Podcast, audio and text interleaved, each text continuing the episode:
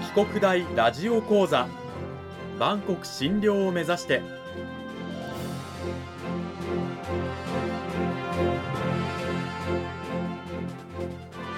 番組タイトルにあるバンコク診療とは世界の架け橋を意味する言葉です。この番組はアジアの十字路に位置するここ沖縄にある沖縄国際大学で日々どのような研究や教育が行われているのかを発信していく番組です。案内人はラジオ沖縄アナウンサー小橋川響が務めます。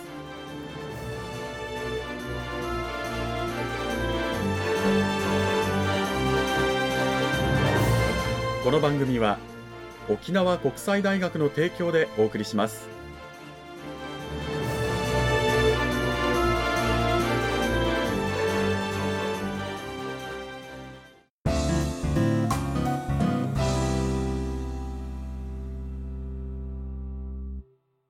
沖国大ラジオ講座今週も先週に引き続き沖縄国際大学経済学部経済学科の影理恵先生を迎えてお送りします。影先生今週もよろしくお願いします。よろしくお願いします。講義タイトルはアジアの経済発展はいかに展開されたのかと題してお送りしていきたいと思います。このアジア経済発展著しいと言われる中でじゃあそのスタートはどこからなのかという話なんですが先週はですねあの戦後の日本の経済発展から話が始まりました。アジア経済発展はまず日本経済が牽引してきたという流れがあります。第二次大戦後高度経済成長期を通じて日本、まあ、国内の景気がどんどん良くなるわけですよね。でそれまであの国内で経済っていうものは完結してたんです。経済が発展していく中で賃金が上昇する。となると企業は、まあ、人件費とか賃金を安く抑えられる海外に目を向け始めるんですね。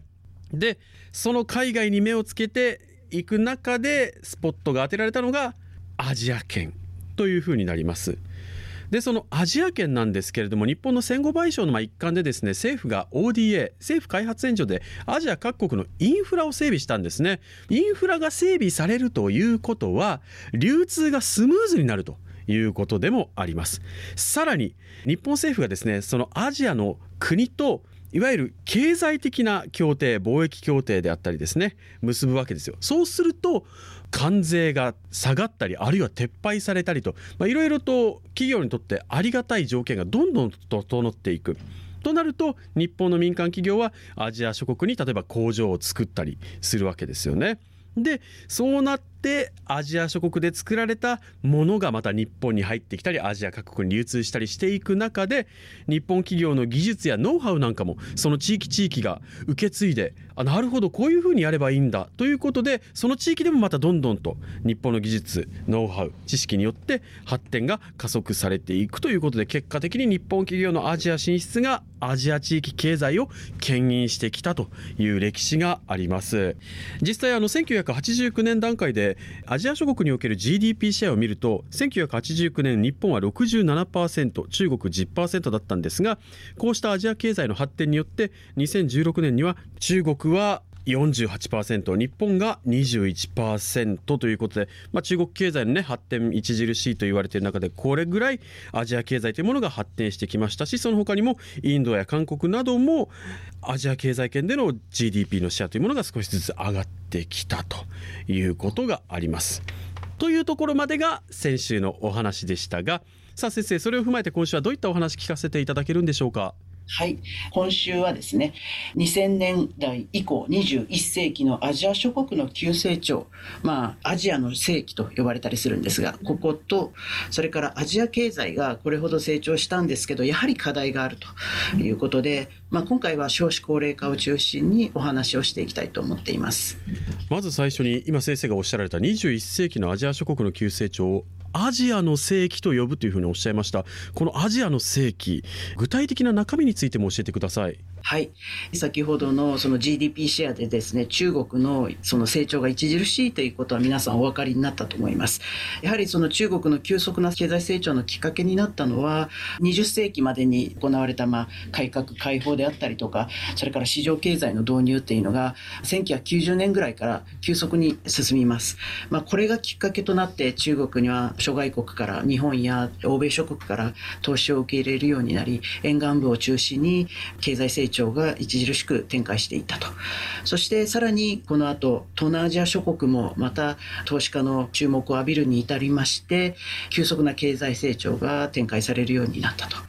そして特に2010年以降ですね、まあ、先週お話した通りこのグローバルバリューチェーンというものがアジア全体で構築されたことによって先進諸国日本企業や欧米諸国の企業のみならずアジア諸国内のアジアの企業や財閥がかなり勢力を強めていって力を強めそしてアジア企業が急成長しているということなんです。しかしながらまあ2019年末に始まるまあコロナ禍でですね、まあ、数年間の経済不況ということであったんですが、それまで蓄えてきたアジア諸国の企業の能力や経済力、そういったものっていうのは、この経済不況をすぐに打破できるほど、もともとのその潜在力を持っていたっていうことが実は証明されていまして、まあ、具体的にはですね、また生産活動が復活するんですけれども、このアジアの経済成長というのはですね、この世界全体の経済成長の70%を、まあ、貢献するほどまあ、アジア、それから太平洋地域は、この世界の経済成長を牽引した部分があるというような推計が出ています。また、今後もアジア経済、アジア地域は全体として平均5.3%の経済成長が見込まれております。やはりこの成長にはですね、中国の経済活動の再開が牽引した部分があるんじゃないかというところですね。で、まあコロナで、まあ中国もかなり厳しいロックダウンとかやっておりましたが、経済活動再開後は、やはりそれまで蓄えてきた生産力であるとか、国内市場も随分育ってきておりますし、例えば中国14億人の人口があったとしても、日本と同じレベルの所得レベルの人がまあ1億人、2億人いるわけで、国内市場としてもやはり十分に世界的にも最も魅力のある、経済大国であるということはま変わらないでしょうし、今後もまたさらに拡大していくだろうというふうに考えられております。中国という巨大市場はま経済的に見てもやはりこう魅力的でもあるし今後も魅力的であり続けるだろうというねなんか話があったんですがさあ最初におっしゃってたじゃあそんな中で明るく見えるアジア地域の展望経済なんですが課題というものはどういったところがあるんでしょうか？はい、課題はですね、やはりまあ、いくつかあるとは思うんですけれども、まあ、環境問題であるとかですね、また、アジア諸国はですね、少子高齢化をどの国もいずれ迎えると言われています。まあ、先んじて、日本なんかはもうすでに相当高いレベルの少子高齢化を迎えておりまして、少子化も18歳以下の人口も、まあ、今後10年、20年かけてですね、急激に減少していくだろうと。それから、アジア地域の経済成長長は平均5.3%が見込まれると言われてますが、日本は0%前後の経済成長でして、で、相対的に見ても、日本の所得レベルや賃金率などは、もうどんどんアジア諸国に追い抜かれているような状況であります。むしろ、例えば大学の新卒者の初任給なんかも、なんか最近、まあ、韓国に抜かれたとか、なんかそういった記事をどこかで見ましたし、台湾にもあと少しで1人当たりの GDP、日本は抜抜かれそうだとか、まあ、もはやそういった状況になってきております。それで、今、日本は少子高齢化を迎え、ちょうど2014年からですね、まあ、労働力不足が深刻になるだろうということで、外国人労働者を受け入れるという政策転換を大々的に2014年頃から行ってきたわけです。それでまあ、入管法を改正したりとか、やってきてはいるんですけれども、それから新しい在留資格を創設、作ったりしたりしてですね、日本はまあ、先んじて2019年の段階で65歳以上の人口割合が3割近くいます。で2050年にもまあ4割近くなるだろうと言われていますがあと約30年するとこの韓国台湾香港も軒並み30%を軽く超え韓国に至っては40%近くになっていきます。でこの他にもタイや中国やこういったアジア諸国はですねやはり今後も少子高齢化の展開になっていくだろうというふうに予想されておりましてそれで日本政府が期待しているアジア諸国からの若い労働力っていうのはですね